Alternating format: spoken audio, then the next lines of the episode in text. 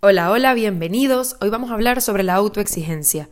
Y para muestra un botón, hoy no llego, no me da la vida. No pude hacer el guion que quería hacer, las ideas que quería poner. Así que nada, es un poco improvisar. La autoexigencia es durísima, porque generalmente cuando nos sobrepasan las circunstancias o, de las cosas están de nuestro control, mmm, entra en juego el látigo de la autoexigencia, como me gusta a mí llamarlo. Y vamos allí dándonos látigo durísimo, sin parar, porque estamos persiguiendo el imposible, la perfección. Y no existe. Entonces, bueno, ¿qué podemos hacer? Mm, yo diría que lo primero es parar en seco y respirar. Juntos aquí. Respiramos. ¿Qué es lo peor que puede pasar si no logro hacer lo que quiero hacer de la forma en el momento específico que lo espero? Pregúntatelo.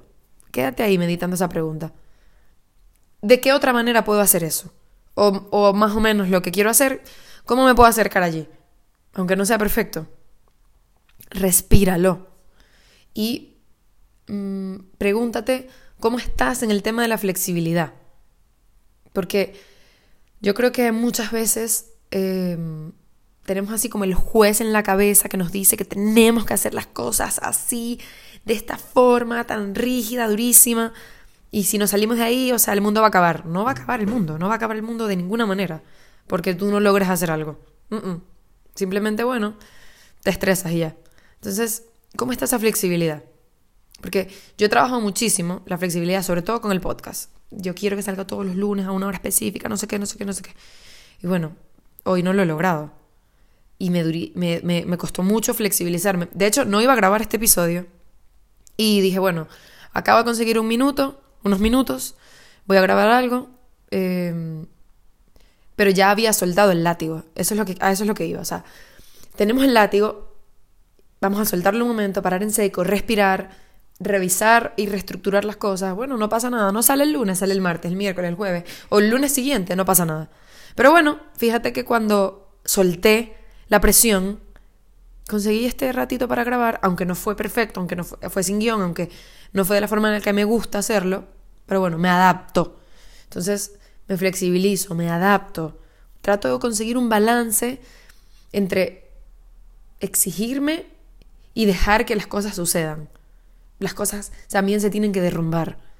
Em, y ah, deteniéndome en el tema de la balanza, es muy difícil porque la autoexigencia, eh, evidentemente, cuando es excesiva es horrible y malísima, pero a veces necesitamos exigirnos un poquito porque a veces ese grado de exigencia extra es lo que nos va a sacar de la zona de confort, o sea, no todo es malísimo, o sea, sí hay que exigirse a veces, hay que empujarse un poco, pero sin hacernos daño. Porque ¿cómo está ese discurso interno? ¿Cómo está em, esa lista de prioridades? Estamos colocando primero eh, la perfección que el bienestar. ¿Cómo estamos allí? ¿De dónde viene esa autoexigencia? Esa es otra pregunta muy importante. ¿De dónde viene? Mm, ¿Cuándo fue la primera vez que sentí esto que estoy sintiendo? Mm, me exigían mucho en mi casa, mis padres o no me exigían nada y yo me lo estaba exigiendo para demostrarles algo, por ejemplo. O sea, suelto ahí ideas para ver por dónde lo, agarran. Eh, he sido capaz en, la historia de mi vida de aceptar el fracaso. ¿Qué pasa si fracaso? ¿Cómo me siento? ¿Cómo me recupero de ese fracaso? Porque yo creo que, que la exigencia también viene mucho de, allí, de, sentir que, estamos fallando, fallándole a alguien, ¿a quién? ¿A quién le estás fallando en tu cabeza o en esa historia que te inventas en la cabeza? ¿Cómo está esa narrativa allí? Em, el perfeccionismo no existe. Aunque, aunque insistimos, insistimos, insistimos en conseguirlo, no existe. O sea, entonces, sea cual sea tu situación, que no puede ser, puede ser que no sea tan tonta como este podcast, puede ser que tengas una situación mucho más grande donde estás allí mm, como apretando las manos, los músculos, tensionando toda la mandíbula y los hombros, porque quieres lograr algo y quieres hacerlo de una forma específica y te frustra muchísimo no llegar allí. Abraza ese sentimiento, Abraza esa frustración para entenderla. ¿Por qué? ¿De dónde viene? ¿Qué pasa si falla? ¿A quién sientes que le estás fallando? Ay, no, a mí mismo. Mm, sí, pero ¿a quién más? En tu cabeza. En esa historia reconstruida de tu infancia, por ejemplo. Casi siempre estamos, está relacionado con nuestra familia. Dale una vuelta por ahí, así, por encima. Y em, suelta la mandíbula, suelta los hombros, respira, muévete, mm, busca ayuda.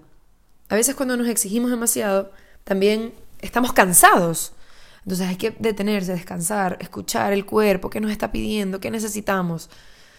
Yo creo que no hay, como les digo siempre, que yo creo que en todos los capítulos lo he dicho, no hay respuesta mágica ni específica, porque todo, todo, todo, todo parte del autoconocimiento. Entonces, en el momento en el que tú te hagas todas estas preguntas y empiezas a conocer lo que está pasando dentro de ti, vas a poder conseguir la salida de ese laberinto tan fuerte eh, y tan complicado que es la autoexigencia. Suelta ese látigo, suelta la culpa, porque puede ser que también haya por ahí un poquito de culpa por ahí rondando. Entonces, nada, aquí estamos. Este, este podcast lo estoy grabando como ejemplo de la imperfección, de la flexibilidad, contra todo pronóstico y contra mí misma, porque les juro que es que no quería grabar.